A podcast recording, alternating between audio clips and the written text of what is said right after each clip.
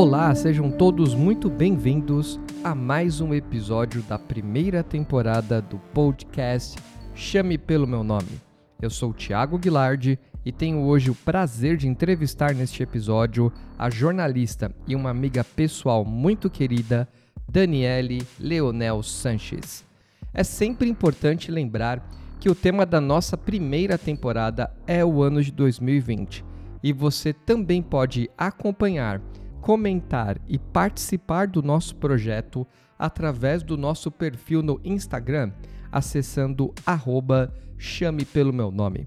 E agora vamos finalmente mergulhar em nosso novo episódio.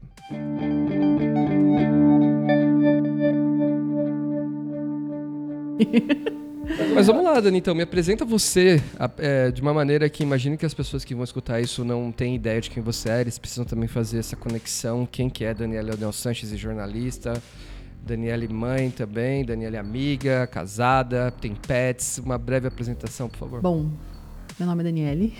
Oi, Daniele. Eu tenho 38 anos, como você mesmo falou, sou jornalista. Sou casada, sou mãe de dois filhos, o mais novo tem três meses, eu tô aprendendo a ser mãe de dois ainda. Isso é um desafio maior do que eu pensei que seria. É, tenho dois gatos. Um, e eu acho que uma coisa que eu descobri esse ano, é, que me define muito, assim, é. O jornalismo me definiu muito esse ano, porque eu consegui trabalhar com uma coisa que eu sempre quis, que era levar informação de qualidade num momento muito importante, né? Eu trabalho na área de jornalismo de saúde, não foi sempre, eu, já trabalhei na área de, de luxo, fiz umas viagens muito loucas, muito legais, muito boas.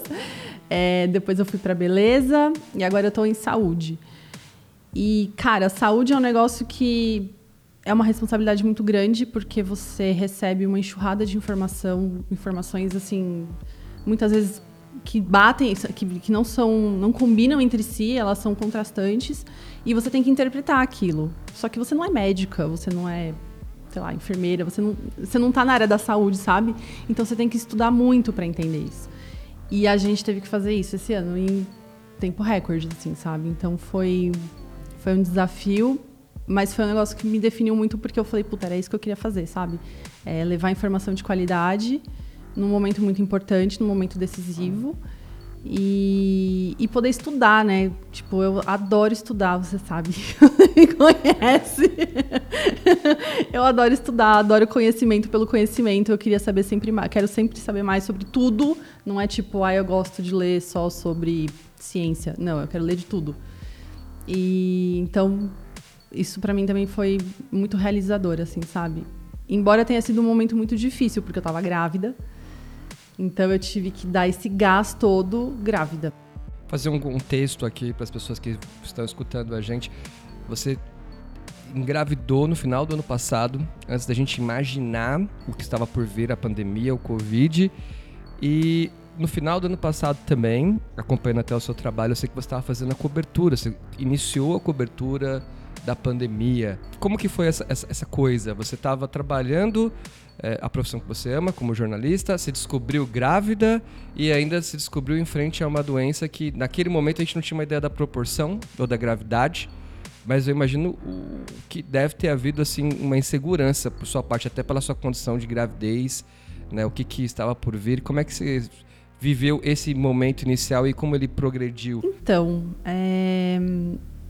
no meu trabalho, Uh, eu trabalho como jornalista, né? A gente está sempre procurando as últimas informações sobre saúde, enfim, a gente está sempre lendo muitos jornais internacionais, lendo reportes, lendo revistas científicas. E o ano passado é, a gente estava lendo, eu estava lendo, na verdade, acho que, era o, acho que era o site da NBC dos Estados Unidos, se eu não me engano. E começou a aparecer uma pneumonia misteriosa na China. E aí eu lembro é, de falar com a minha editora e eu falei para ela, falei, Bárbara, oi Babi, tudo bem, se você tá me ouvindo?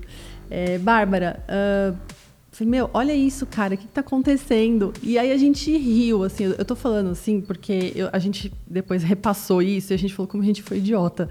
Mas a gente riu, porque a gente falou, nossa, cara, não é possível, mais uma doença dessa. Puta, lá na China de novo, não é possível e tal. Mas assim, cara, sei lá, né? Uma pneumonia, pneumonia misteriosa, era dezembro isso. A gente tava, tipo, já em clima de festa e esquece, esqueceu, esquecemos. Aí janeiro começou a coisa aumentar, mas ainda tava na China, né? Ela tava contida na China. Então, tipo, a gente falou, ah, beleza, é uma SARS. Como foi a, a, a época da SARS. É uma SARS. Ok, vai ficar lá. A hora que chegou na Itália, a gente falou, meu, ferrou vai chegar aqui. Aí, aí, foi uma, aí mudou. Aí foi uma questão de tempo. A gente começou a ficar desesperado. Não desesperado, mas a gente falou assim: meu, beleza, a gente vai ter que se preparar, porque isso vai crescer. É, e aí foi uma questão de tempo até chegar no Brasil. E aí, assim, quando chegou no Brasil, eu ainda estava ok. Eu não estava preocupada, eu pessoalmente, né? Assim, no trabalho a gente estava muito num ritmo já muito pesado, porque era uma doença, é uma doença ainda um pouco desconhecida. E aí a gente estava tentando saber informação e buscar informação e só que assim, as coisas não chegam rápido. Até que assim, para uma pandemia chegou bem rápido, tudo que a gente sabe até hoje. Mas ainda você tem que ter um tempo, a ciência tem que ter um tempo, né, para entender como que o vírus funciona e tal. E, e aí eu lembro que que a, a, foi uma questão de tempo, a gente ficou esperando, esperando, e eu falei, bom, beleza, vai chegar aqui, tudo bem, e beleza. Paciência, vou ter que tomar alguns cuidados e tal. Mas o dia que a ONU decretou pandemia, aí eu falei, ferrou. Porque daí acho que decretaram pandemia, aí já me deixaram em casa no dia seguinte, tipo, não fui trabalhar, e na outra semana a galera da redação também já não foi mais trabalhar. Aí eu lembro que eu tive uma crise de pânico, assim, tipo, eu chorei pra caramba, fiquei mal, falei, meu, ferrou, cara, como é que eu vou chegar em julho? E assim, a gente já tinha aquele estudo de Oxford que falava da curva da pandemia. Eu falei, meu, a curva vai chegar em junho aqui, tipo, um pico, né? Vai chegar em junho aqui, ferrou, vai, os hospitais vão estar tá cheios, vai estar tá todo mundo morrendo, eu não vou ter onde parir, vou ter que parir em casa, sabe assim? não quero parir em casa, entendeu? e assim, fora o medo, né? Tipo, e se eu precisar de um hospital? E se meu filho precisar de um hospital? E se minha filha precisar? Não vai ter vaga. E aí, sabe assim? Então rolou um. Foi um dia assim que eu lembro que eu chorei muito, eu fiquei muito mal. Eu chorei na frente da minha filha até ela veio, me abraçou, falou tipo, ai, não fica assim, mamãe. Ela não entendeu nada, né? Ela não entendeu nada. E... Mas eu lembro que no mesmo dia eu falei, não, eu não posso ficar assim, porque eu tô grávida. Então, tipo, tudo que eu tô sentindo, esse bebê vai sentir também. Então, se eu ficar nervosa, ele vai ficar nervoso. Não é bem assim que funciona, na verdade, né? Mas, assim, a minha saúde depende disso. Então, eu preciso ficar bem. Eu preciso, eu preciso ficar calma para não, não ter nenhum problema de saúde. E aí, eu lembro que eu me acalmei e eu falei, bom, não vai mudar nada. Tipo, o meu filho vai continuar se desenvolvendo na minha barriga e ele vai ter que sair uma hora. Hoje você é mãe de dois filhos, Alice, três anos e meio, e Valentim, três meses. A gente ainda está dentro da pandemia, neste momento aguardando uma vacina. Esse podcast, inclusive, está sendo gravado em algum momento de outubro de 2020. E eu gostaria de saber de você, como mãe jornalista. Qual é a percepção de ter filhos e criar filhos durante a pandemia? Sinceramente, eu tenho mais medo dos rumos que o mundo está tomando moral e politicamente do que pela pandemia, assim, sendo bem sincera. Porque a gente vai achar uma vacina. Isso vai acontecer. É, do jeito que está sendo, a gente tem várias vacinas em teste, muitas em testes finais. É, com uma boa resposta até agora. Então, assim, pode ser que não até o final do ano, mas até o final do ano que vem, com certeza, a gente vai ter uma vacina. A menos que, meu, deu uma zica muito grande e nenhuma delas funcione, sabe? Assim. É, mas eu não acredito nisso. Eu acho que vai. Eu sou otimista nesse ponto, eu sou otimista. Agora, eu acho que essa pandemia meio que jogou no ventilador, entendeu? Porque, assim, a gente já estava vindo num ritmo a Lucy Crazy em várias frentes da nossa vida moderna. É, e aí, essa hora que a gente teve que forçar essa parada e ficar todo mundo parado e ficar todo mundo esperando e todo mundo se olhar no espelho, jogou a merda no ventilador. Desculpa o termo, mas é verdade. E aí eu acho que os rumos que a gente está tomando como sociedade, como humanidade, meu, é uma falência total, assim, sabe? Então, a gente está em 2020 e a gente ainda tem que explicar que uma mulher que está bêbada não consentiu sexo. Tipo, é 2020. A gente está em 2020 e a gente tem que explicar que a Terra não é plana. Você entendeu? Então, assim, 2020 a gente, tá, a gente estaria pelos Jetsons com carrinhos voando e a gente está explicando que a Terra não é plana. Então eu tenho um, um receio da gente estar tá caminhando para um conto da Aya, assim, sabe? É meio louco, uma, uma teocracia, assim, sabe? Eu sei que é meio distópico demais e, e tem gente que vai falar, nossa, não, mas. É um negócio assim, eu não acho que a gente vai perceber acontecendo. Entendeu? Eu acho que quando acontecer, vai acontecer e a gente vai falar: nossa, velho, como que a gente não viu isso acontecendo? Não viu. Uma dúvida: você sente que está acontecendo uma grande mudança no mundo? Você comentou a respeito do caso recente de acusação de estupro do Robinho. E isso é super recente. Quando essa entrevista for para o ar, essa história já terá outros e novos capítulos. O Robin já, já vai ter sido recontratado. Inclusive, é uma vergonha, porque o Santos ele fez a suspensão, mas não a rescisão do contrato dele. Eu sou Santista, eu sinto assim uma vergonha Não, e ele fez a suspensão porque os, os patrocinadores disseram que ia tirar o dinheiro. Se não, não. E aproveitando o gancho de falar sobre acontecimentos recentes, você viu, a Apple lançou um novo celular, que agora não vem com carregador. E existe um discurso, uma questão mais ambiental, do, da redução do tamanho das caixas, ao mesmo tempo o celular novo que eles estão lançando, ele não aceita o carregador antigo. Então, de qualquer forma, é, a base de fãs da Apple vai ter que comprar o um novo carregador. Que vai vem ter numa um, nova caixa. Vem numa nova caixa. Incrível. E eu acho uma coisa assim, eu fiquei curioso de perguntar isso para você, como um dos temas de notícias, acontecimentos recentes, porque eu acho que isso abre um procedente, sabe? O, o, celular sem um carregador, ainda mais a Apple, desculpa, mas o Android tem mais eficiência de bateria do que os celulares da Apple. E eu não quero provocar uma guerra aqui entre Android e fãs né, do iPhone, mas a maior empresa do mundo vendendo um produto não funcional, porque para que você efetivamente faça uso dele, você vai ter que comprar um carregador à parte, uma parte que torna ele funcional. Eu acho que abre um procedente, porque assim, amanhã eu já imagino é, carros sendo vendidos sem a chave de ignição. Você vai ter que comprar a parte também. Entendeu? Televisões sem controle remoto. O, o que faz parte do, do funcional daquele produto vai ser vendido à parte. Eu, eu tava esperando uma grande onda assim, de protestos de fãs da Apple, mas aparentemente o público está aceitando isso. Né? E abrindo esse precedente, eu, desculpe as palavras, estamos fodidos no futuro, galera. Vocês vão comprar tudo por peças e vão pagar um valor sem qualquer redução. Esquece isso. Você acha legal você consumidora de um produto, você acha que é normal? Você acha que a gente deveria aceitar esse tipo de coisa? Como que você vê isso? Então, eu acho que não, na verdade. Mas eu acho assim também. É, a gente vive numa época que você não pode questionar ou criticar a quem você gosta. Porque daí você é visto como, tá, como do contra. Tipo, ah, você tá me questionando, mas você não gosta de mim, então. Não, cara. Tipo, você tem o direito de questionar uma marca que você gosta. É até legal, quer dizer que você quer manter o relacionamento, né? Mas a gente vive numa época que os relacionamentos são assim, são planos e você não questiona. E se você questionar, tipo, fudeu, acabou ali já era. E não é assim. Você, você aprofunda os relacionamentos quando você questiona e quando você critica e até quando você briga, porque daí você tem que fazer as pazes depois.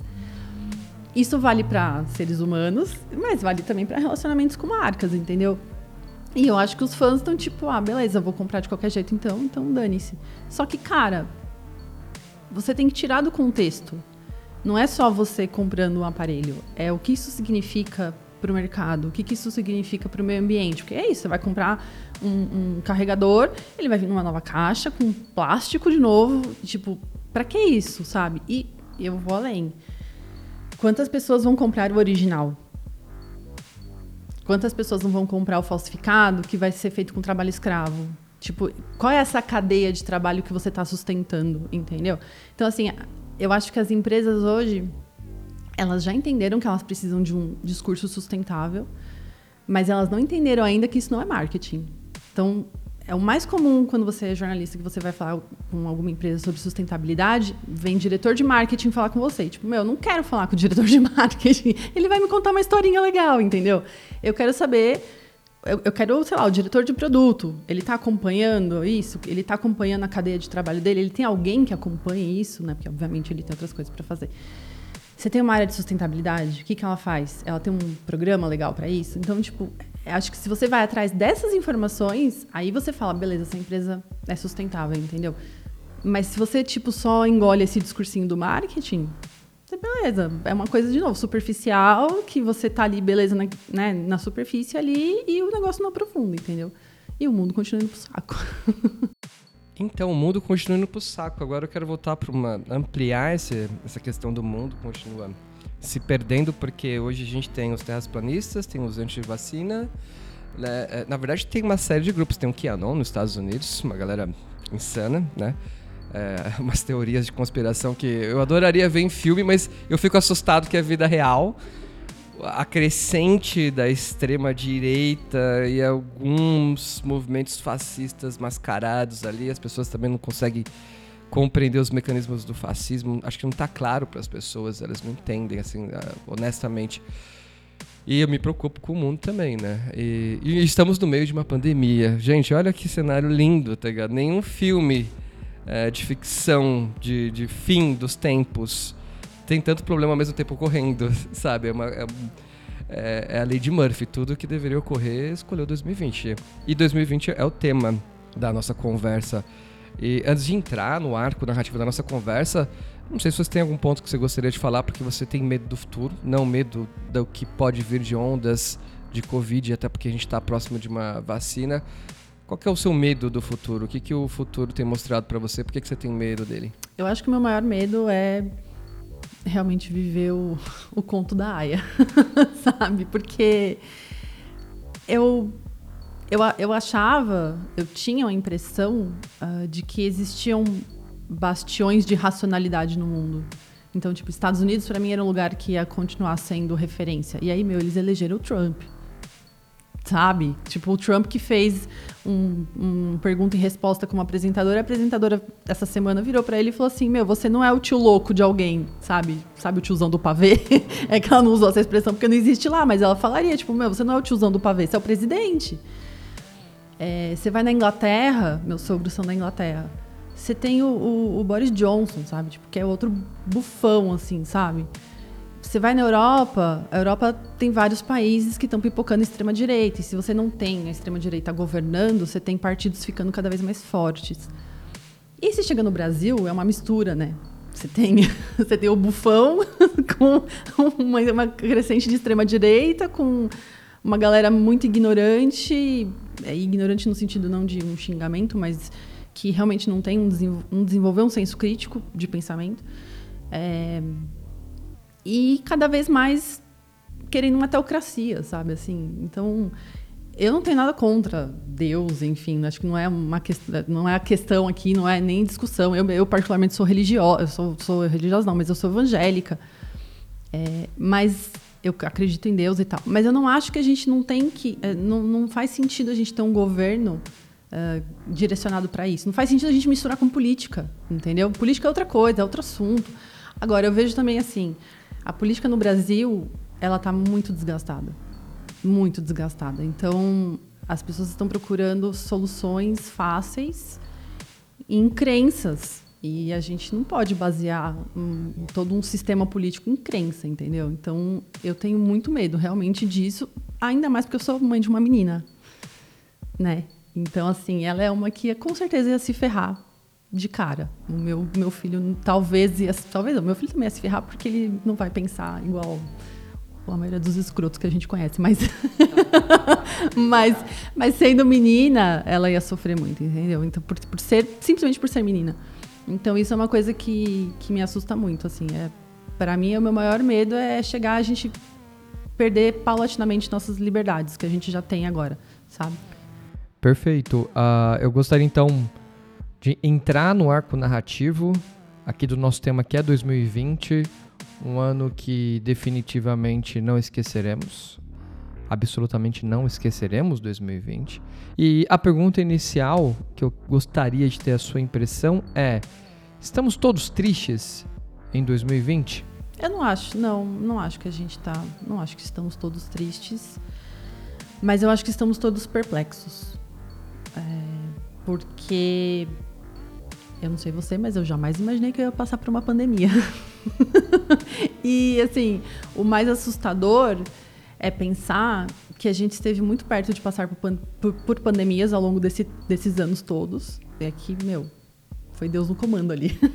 Porque senão, é assim. É, e, justamente a gente está plantando isso, né? Assim, o nosso estilo de vida é que está ficando cada vez mais insustentável e a gente está entrando cada vez mais em contato com vírus que não entrariam tão facilmente na nossa sociedade. É, então eu acho que essa crise que a gente está vivendo, porque eu acho que a pandemia é uma crise, mesmo que seja só sanitária, mas ela acaba respingando em outras áreas, é, deixa todo mundo perplexo. Tipo, meu, como assim eu não posso sair de casa? Tipo, como assim eu não posso ver meus amigos? Como eu não posso ver minha mãe, meu pai? Como eu não posso ver, sei lá, meu, pessoas doentes que estão morrendo? Meu pai está morrendo, eu não posso ver ele no hospital. Não, não vai, senão você vai morrer também. Então, assim, acho que da nossa geração é uma coisa que acho que a gente não imaginava que a gente ia passar. Ainda mais pensando que a nossa geração cresceu numa época de muita bonança, né? Então, a gente sei lá, eu pelo menos não vejo o meu círculo social pensando, nossa, eu passaria por uma coisa tão difícil como uma pandemia.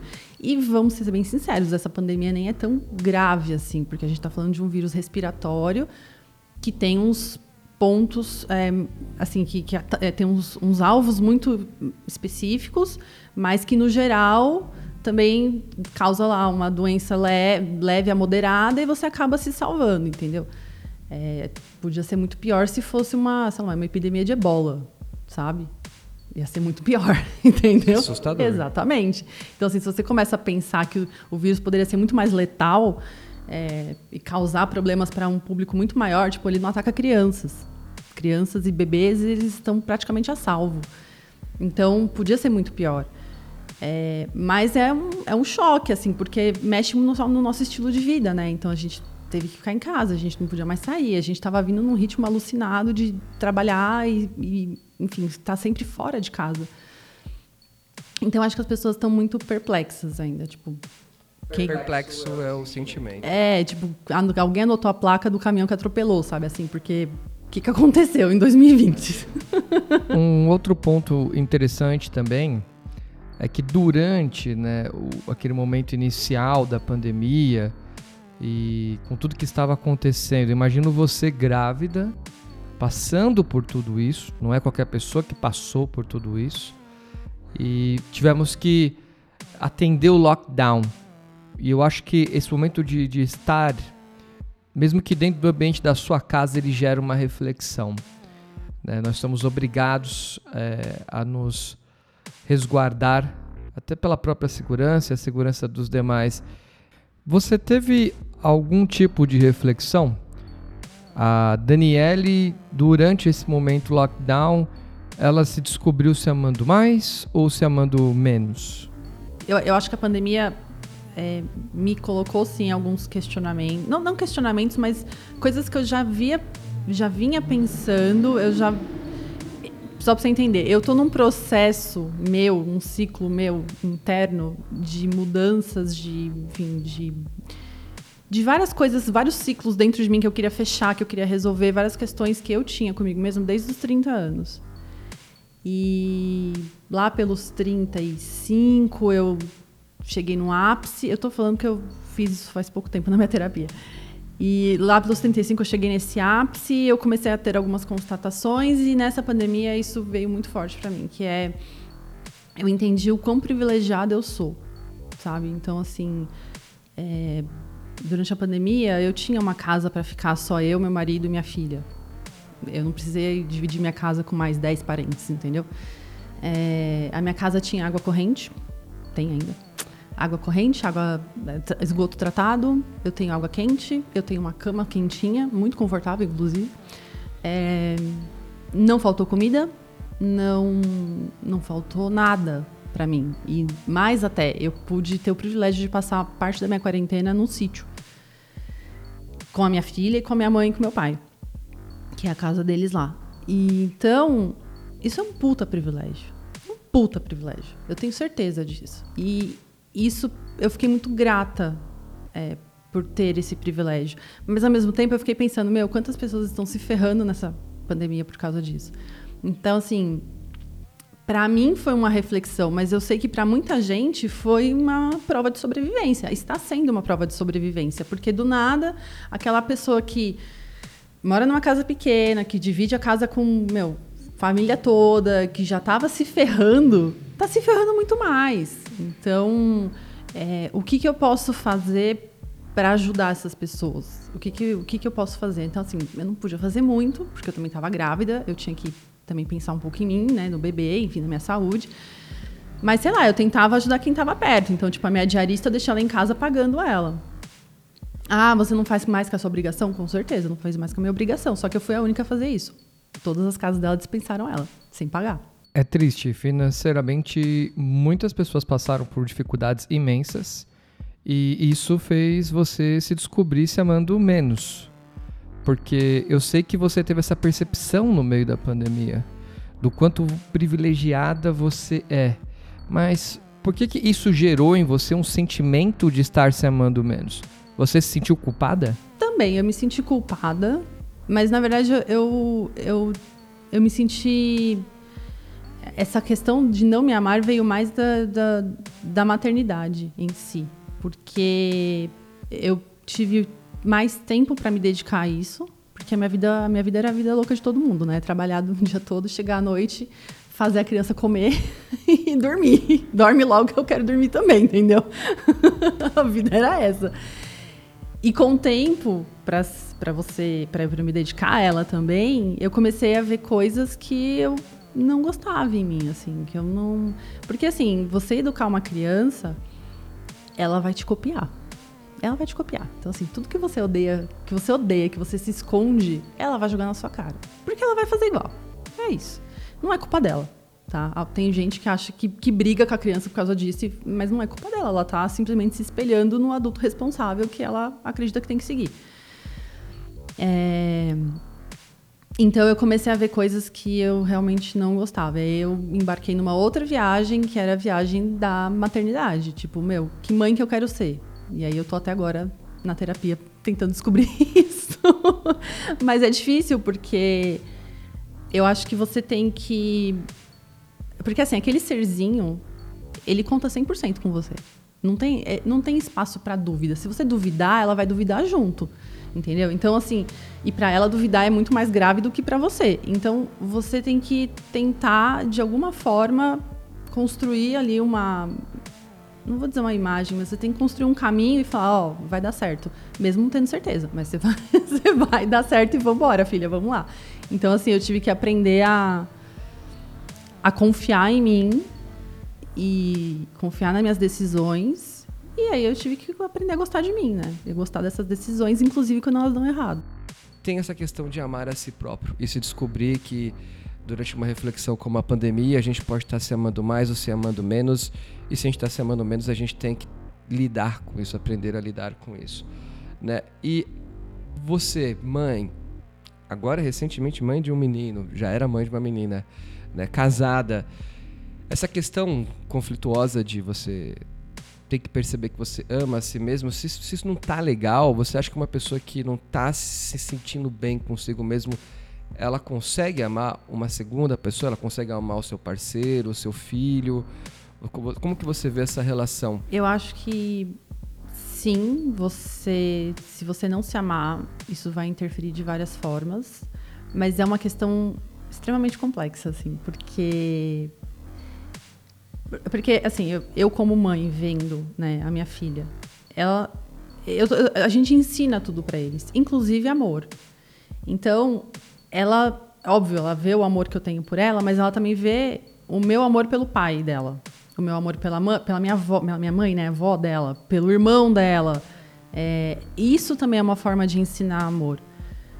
Uh, e assim, lógico que se ela não se amar, eu acho assim, as pessoas que não, não se amam, elas são capazes de amar, claro que são. Mas existem várias formas de amor.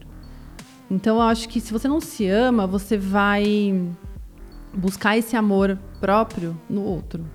E isso é horrível, porque além de ser uma responsabilidade enorme para outra pessoa, você está colocando uma coisa extremamente importante na sua vida, que né, geralmente vai gerar grande parte da sua felicidade, se não ela toda, para algumas pessoas, na mão de uma pessoa que está totalmente fora do seu controle. Ah, mas eu conheço ele ou ela, eu sei que ele vai ser assim. Não, você não sabe, cara. Tipo, sério mesmo. É uma pessoa.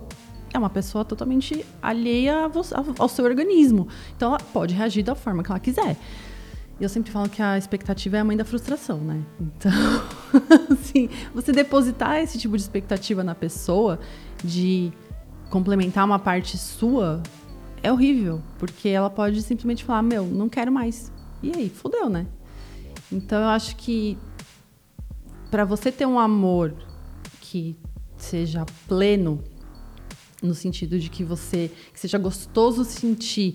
E não só isso, que ele te ajude a crescer. Porque o legal de você ter um, um amor de, por alguém, ou enfim, por um animal que seja, mas assim, você sentir esse, sentimento ele tem que fazer com que você queira ser melhor, com que você queira aprender mais, com que você evolua como ser humano, é, te mova para frente, sabe?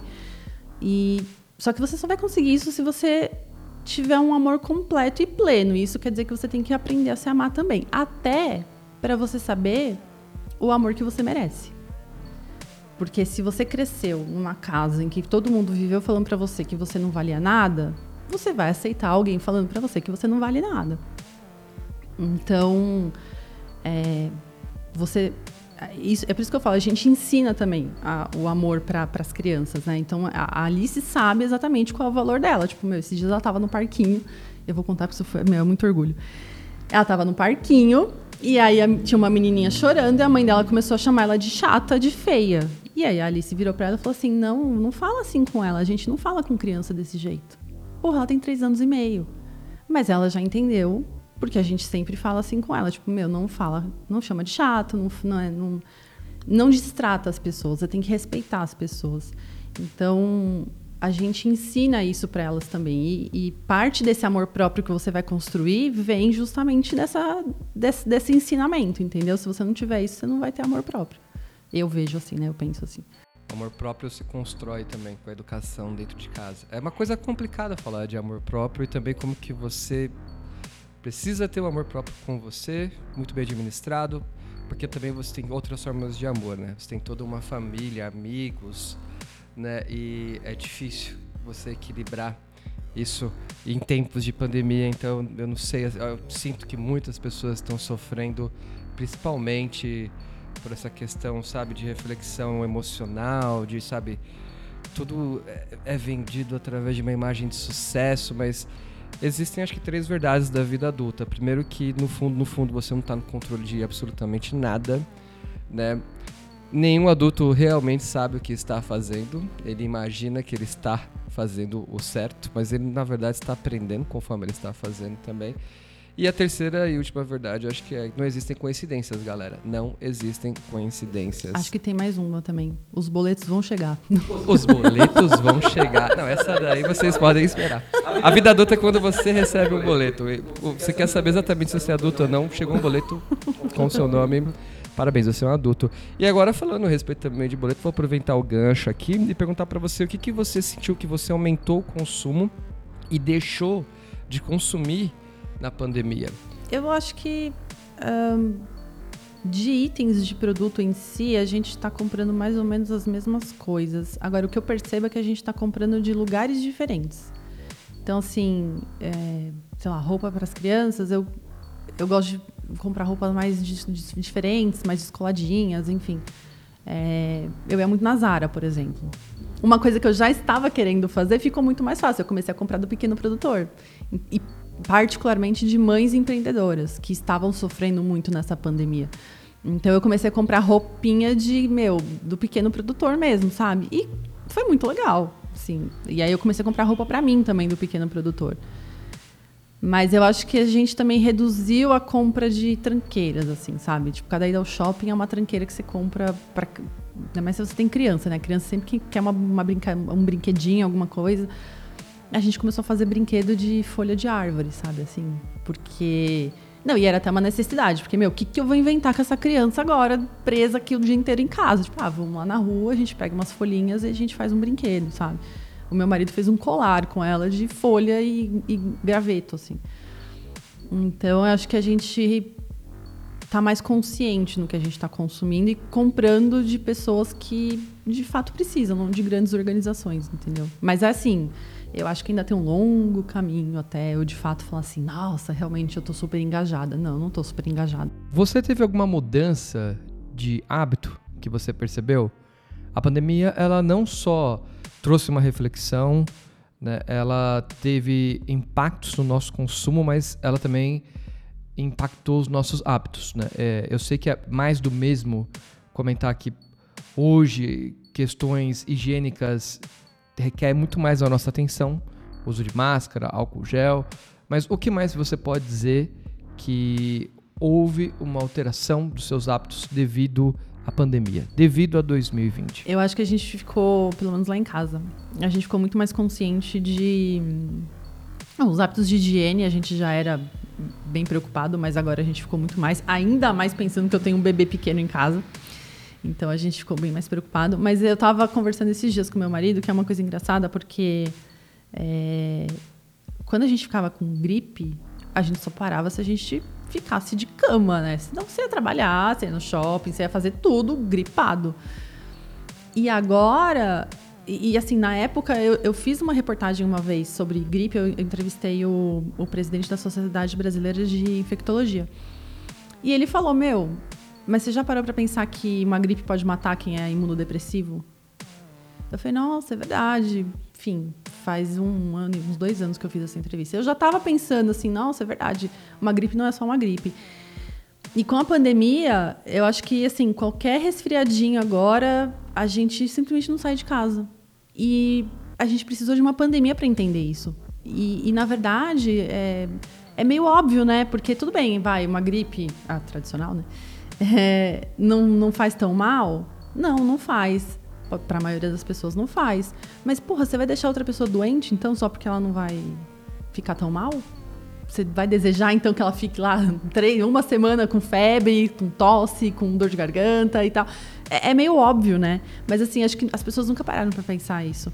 E agora a gente está parando para pensar, tipo, meu, mesmo as doenças mais bestas, elas não devem ser é, passadas para frente, entendeu? Então eu acho que esse hábito foi uma coisa que a gente mudou bastante lá em casa. Uma curiosidade, eu sei que você ainda está afastada por conta da gravidez recente, mas ainda sem perder o foco na mudança dos hábitos, nós tivemos um impacto também profissionalmente. Nós estamos vivendo a era do home office. Eu queria saber como que está a impressão né, dos profissionais da sua classe, dos jornalistas a respeito do home office eu tenho a impressão que o home office deveria trazer algum tipo de melhora na qualidade de vida, mas não necessariamente é isso que eu vejo que está ocorrendo. Qual que é a sua impressão a respeito desse novo hábito de trabalho? Então, eu tô, eu fiquei em home office desde março, 13 de março, que foi o aniversário do meu marido. E é, pra gente, sinceramente, não mudou muita coisa, porque é, o que a gente precisa para trabalhar é um telefone, celular, pode ser, né? Internet e, meu, um editor de texto.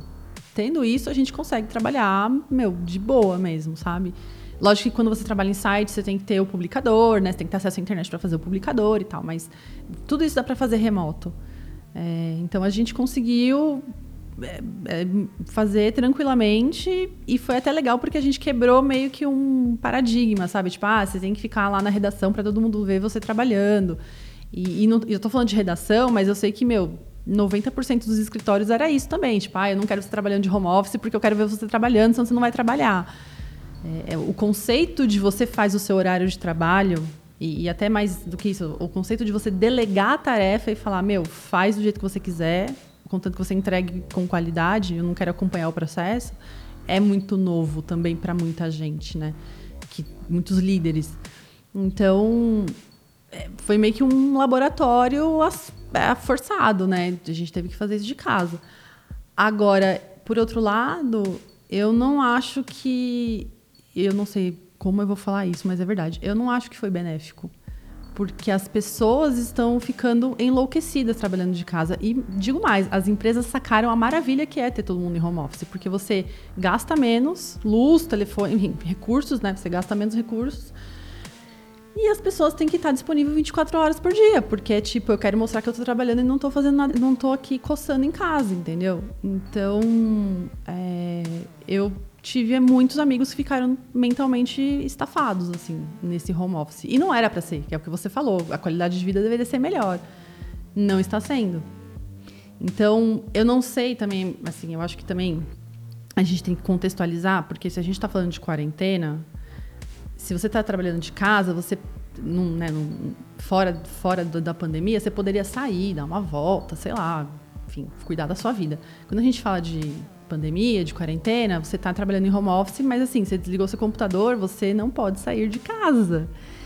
Essa ideia de estar preso também é muito pesada, né? Então, acho que combinar o trabalho, a pressão do trabalho, essa coisa nova que você foi forçado, a, essa situação nova que você foi forçado a viver, junto com essa prisão, desculpa, prisão, eu acho que pesou para muita gente. Mas o que eu vejo, assim, muitos amigos de verdade, assim, com crise de ansiedade e, meu, estafados mentalmente porque estão sendo super cobrados em casa no home office, entendeu? É verdade. Eu acho que também teve isso, mas eu acho que a questão é assim: a mudança do hábito em si, onde você passa a trabalhar de casa, ela não veio com a mudança da percepção e da gestão dos líderes. Então, tem muito líder de equipe hoje, em todos os tipos de empresa, que ainda tem aquela mentalidade de escritório dos anos 50, onde eu preciso ver o meu funcionário chegar às 6 da manhã e, se possível, deixar o escritório à meia-noite, produzindo imensamente para apenas manter o emprego. E se nesse momento ele está em casa, ainda também considerando o fator pandemia, que interfere muito na economia, deixando todos apreensivos sobre como produzir e propriamente apresentar o resultado do seu trabalho em meio a uma onda de demissões, é o gestor que tem responsabilidade sobre tudo isso, na minha opinião. Sobre a saúde mental dos seus funcionários, sobre a percepção das dificuldades desse novo modelo. Eu acho que agora é um momento importante para se rever os modelos de gestão aplicados a partir do fato de que você começa a observar que surgem muitos casos de esgotamento mental por parte dos funcionários. Eu acho que o RH deveria trabalhar com mais atenção. Eu sou super a favor disso e adoro rever essa forma de gestão dos líderes. Mas é um sonho meu. E, e eu acho também que assim, é, o, ser, o ser humano é um bichinho muito engraçado. A gente é um bichinho que se a gente está feliz, a gente produz enlouquecidamente enlouquecidamente. Sabe, tipo, Monstros S.A.? Não sei se você assistiu. Tipo, o som da risada é muito mais potente que o som do grito, de medo. Então é isso, tipo, as empresas que descobriram isso, e eu acho que existem empresas que conseguiram fazer isso, elas estão indo muito bem, porque é, é isso, tipo, a, o, o, funcionário engajado, o funcionário feliz, e eu não estou falando feliz, porque óbvio, ele vai ter dias que ele vai estar de saco cheio, mas no geral, ele tendo uma experiência satisfatória e podendo equilibrar a vida dele profissional com a vida pessoal, tendo né, família, enfim, o que ele quiser fazer fora do ambiente de trabalho, porra, ele produz muito mais. Então, assim, é, a gente tem que. Eu acho que a pandemia forçou um pouco essa reflexão também, sabe? Acho que quando você fica em casa, é, nessa expectativa de eu tenho que mostrar trabalho, fica muito mais evidente o seu medo de perder o emprego e a pressão que você sofre. E aí você também estando em casa, sem poder sair, sem poder ver as pessoas, você tem que pensar nisso. Você vai fazer o quê? Você vai olhar para a parede e vai pensar. Então, foi assim, um, é o que você falou, foi um crash assim, porque as pessoas tiveram realmente que parar e pensar. Mas eu não sei se elas vão, eu não tenho o que eu falei, não tenho expectativas de que elas vão aprender com isso. eu tô só aguardando. É, eu também, vamos acompanhar. E agora pensando assim a respeito do que a pandemia nos privou, assim, você poderia descrever o momento do passado que é uma saudade, você gostaria de reviver? E hoje não é possível reviver esse momento graças à pandemia. A pandemia nos privou de vários planos. Que saudade que você tem, pensa, quando você reflete a respeito de 2020? O que, que 2020 te privou? De viajar. Isso é bem fácil. É, os meus sogros moram na Inglaterra. Eles são brasileiros, mas eles moram lá há muitos anos. E eu, particularmente, sou enlouquecida pela Inglaterra. Sou, meu, fã eu brinco que eu falo que quando eu vou para lá é como se eu tivesse prendido a respiração o tempo todo. Eu cheguei lá e tipo, ah, respirei, sabe assim? Soltei a respiração aqui. Eu não sei explicar o que acontece comigo, que eu amo aquele lugar. E, e como meus sogros moram lá, uh, a gente tenta ir com uma certa frequência para lá. Até para levar as crianças, né? A gente levaria o Valentim, a gente levou a Alice. Em 2018 a gente fez uma viagem que foram os meus pais, a minha irmã, e eu, Lucas e a Alice. E foi, meu, incrível, assim. Tudo bem que eu fiquei doente. eu tive que ir pro hospital lá. Mas foi, mas foi incrível. Foi uma viagem maravilhosa. E a gente tinha planos, né? não só de ir para lá, como eles virem para cá também. O meu sogro, ele é pastor da igreja luterana, então ele ia fazer o batizado do meu filho, como ele fez o da Alice. É, o meu apartamento saiu, acho que um mês depois do, do Valentim ter nascido, a gente se mudou. E, e eles viriam para ver a casa nova, para a gente fazer o, o batizado, para conhecer o neto. É, então, assim, tanto a gente ir para lá como eles virem para cá, não vem. Então, assim, a minha sogra, meu sogro não conhecem meu filho, sabe? E isso é horrível, assim, porque é, a gente morre de saudade deles e eles ficam vendo o neto pelo, pelo celular, sabe? Tipo, meu, é muito ruim, é muito ruim. E não tem perspectiva. Essa, acho que a pior parte é isso, porque se fosse assim, é, ah, beleza, a gente vai ficar até dezembro, em janeiro a gente pode viajar. Ok, é um esforcinho que a gente vai fazer, mas não tem perspectiva. Pode ser que seja janeiro, pode ser que seja julho, pode ser que seja só em 2022, a gente não sabe. Pode ser que não tenha vacina e aí a gente tem que esperar muito mais. Então, essa parte realmente foi bem difícil, assim, viajar e receber as pessoas queridas de fora, a gente está sofrendo. E agora eu quero levar essa conversa para um outro lado, assim, assim, eu quero que a gente gostaria de uma reflexão sua. E eu queria uma previsão, mas eu queria uma previsão é, apocalíptica da Daniele a respeito do mundo, assim, tipo, se o mundo der muito errado, e olha que nós estamos nos caminhos estranhos, né? Mas se tudo der muito errado, assim, qual seria, na sua previsão, se eu fosse fazer aqui um. Descreva o pior futuro previsível para o mundo. Como que seria esse pior futuro para a humanidade? O futuro é o Matrix, né? Tipo, o céu vai ficar escuro. Não, não é Matrix que eu gosto. Eu gosto mais do Exterminador do Futuro é bem mais legal.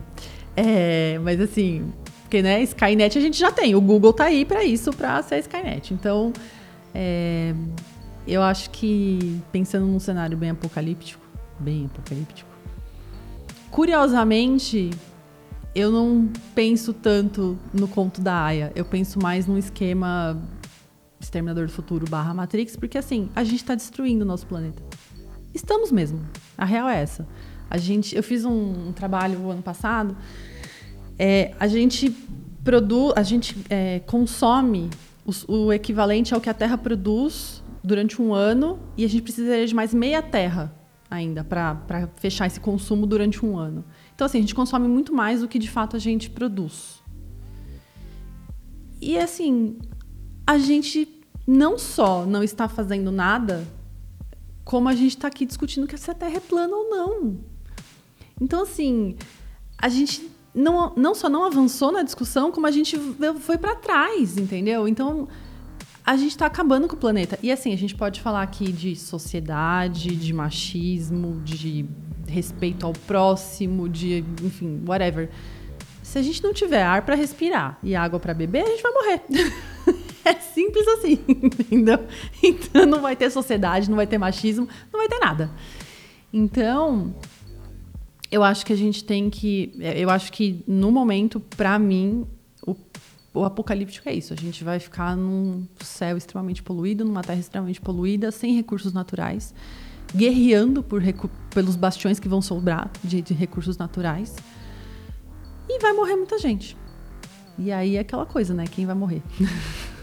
então, assim, só para fazer um, um resumo, o apocalipse, seu apocalipse pessoal tá mais ligado com os desastres ambientais que vai acabar com a vida na Terra. Não necessariamente com a ficção Skynet, Google, os algoritmos vão dominar, a inteligência artificial vai nos escravizar ou nos exterminar, né, por fim, não sei. Mas tá ligado a um, um fim do nosso meio ambiente.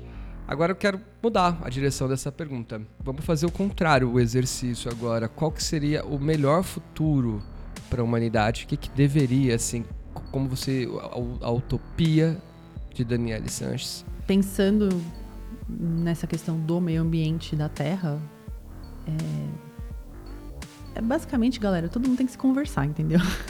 tipo, no micro e no macro, sabe?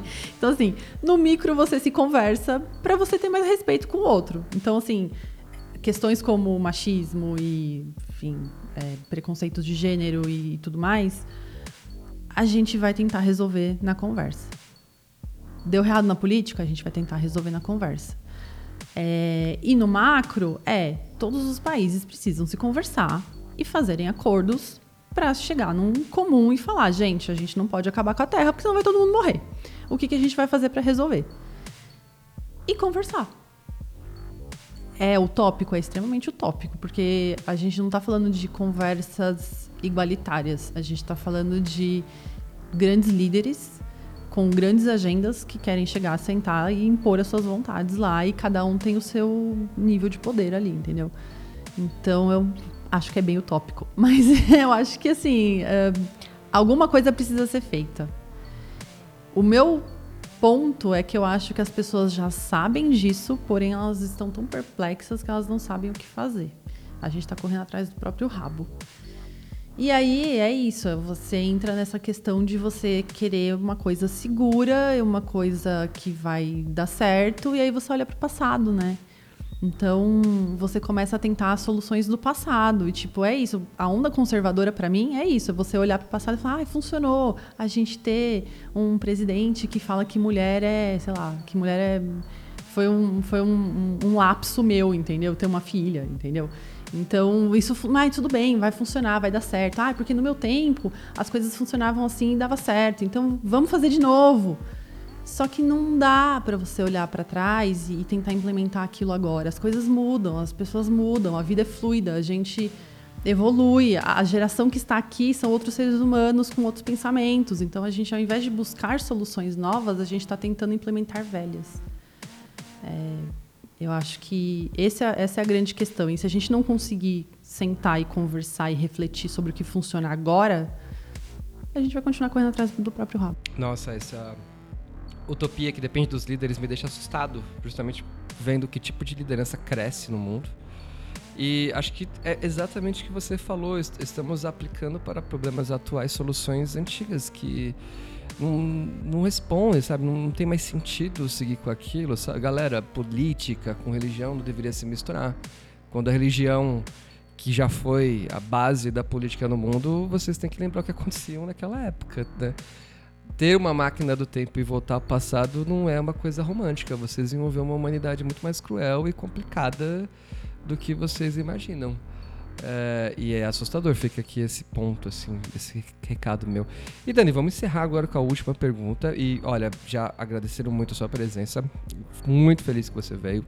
Muito feliz de você estar participando desse projeto. Você é um dos dez capítulos que vão estar desenhando um cenário perceptivo do nosso tema que é 2020. E estou muito feliz com o resultado da nossa conversa. Assim, algumas coisas me surpreenderam, eu fiquei empolgado com outras, queria interromper, falar, mas foi sensacional. E aí, chegando na última pergunta, ela é justamente para a gente dar uma descontraída. A gente passou agora por um arco narrativo que levou assim diferentes reflexões. Eu queria que você recomendasse uma experiência incrível que você já viveu e que, olha, se eu tiver oportunidade, quem está nos escutando, se isso despertar a sua curiosidade, vá com os olhos fechados, porque você não irá se arrepender. O que você recomenda como uma experiência incrível? Tenha filhos. é, é, assim, lógico que eu tô falando isso.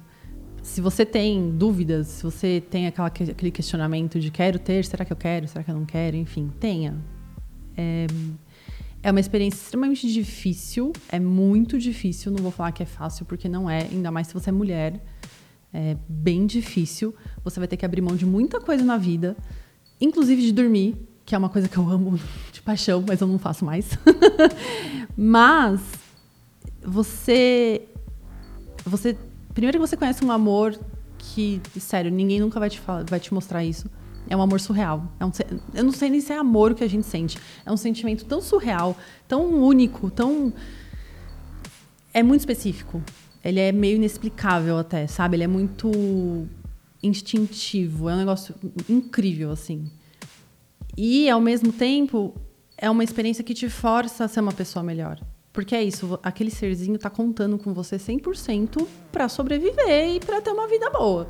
E, e se você funciona bem, você quer que aquela criança seja uma feliz. Então você vai melhorar, você vai ser uma pessoa melhor por ela, entendeu? Então. E fora assim, que você começa a ter vários questionamentos internos que te fazem crescer, como evoluir como ser humano mesmo. Então, cara, é uma experiência assim surreal, é incrível. Agora, se você não quer ter filhos, e isso é muito legítimo, eu sugeriria fazer uma viagem sozinho sem planejar. Tipo, eu fiz isso, eu fui para Londres, não planejei meus dias lá, fiquei 20 dias lá. 20 dias não, fiquei um mês lá. E era assim, de manhã, o que, que eu vou fazer? O dinheiro contado. E eu fui e fui. Eu já estava casada, mas eu fiquei num albergue e fui embora. É, fiquei lá. E é muito legal, assim, não ter ninguém, fazer uma viagem sozinho, você conhece gente nova, você você aproveita as coisas de uma forma diferente, sabe? Você reflete sobre as coisas de uma forma diferente. Inclusive, você começa a dar valor para as suas companhias. Porque tem momentos que você fala, nossa, eu queria alguém aqui, sabe? E embora pareça ser meio triste, mas quando você tem a pessoa de volta, você fala assim, nossa, que legal, agora eu sei o seu valor, entendeu? Então eu acho que uma viagem sozinho é Talvez em tempos de pandemia as pessoas queiram um contato social, né? Mas eu acho que uma viagem assim para um lugar que você queira ir com esse essa mente, essa cabeça desse jeito é, é, é bem legal também. Eu já tive a experiência de viajar sozinho, sem roteiro também, eu só escolhi o destino. E concordo com você, é uma experiência que assim, você é obrigado a se se você também não quiser perder todos os seus dias no mesmo ponto, você acaba virando um explorador. É, é, Cria-se um, uma aventura. Eu acho sensacional. Eu amava viajar sozinho, fiz isso várias vezes. Uh, e agora eu amo viajar com minha mulher, que vai escutar isso também. eu tô tranquilo em relação a isso. Sobre os filhos também eu imagino que deve ser uma experiência fantástica, mas uma experiência é, pra mulher. Obviamente o pai é impactado, tem que ser impactado. Né, mas a mulher também tem uma experiência na questão de ter o filho, porque ela tem a experiência do parto, que é uma coisa que o homem não consegue dividir igualmente. Eu não tenho filhos até o momento, mas eu fico imaginando o que, que é esse novo sentimento. A criança, todo mundo que tem filho comenta comigo: olha, é, meu filho nasceu, eu mudei. Não sei explicar, existe uma mudança, assim. Eu fico até assustado, eu falo, gente, uma criança é, um, é uma obra da magia, muda o ser humano. Mas é assustador mesmo, assim, quando o primeiro filho ele muda sua vida completamente, né?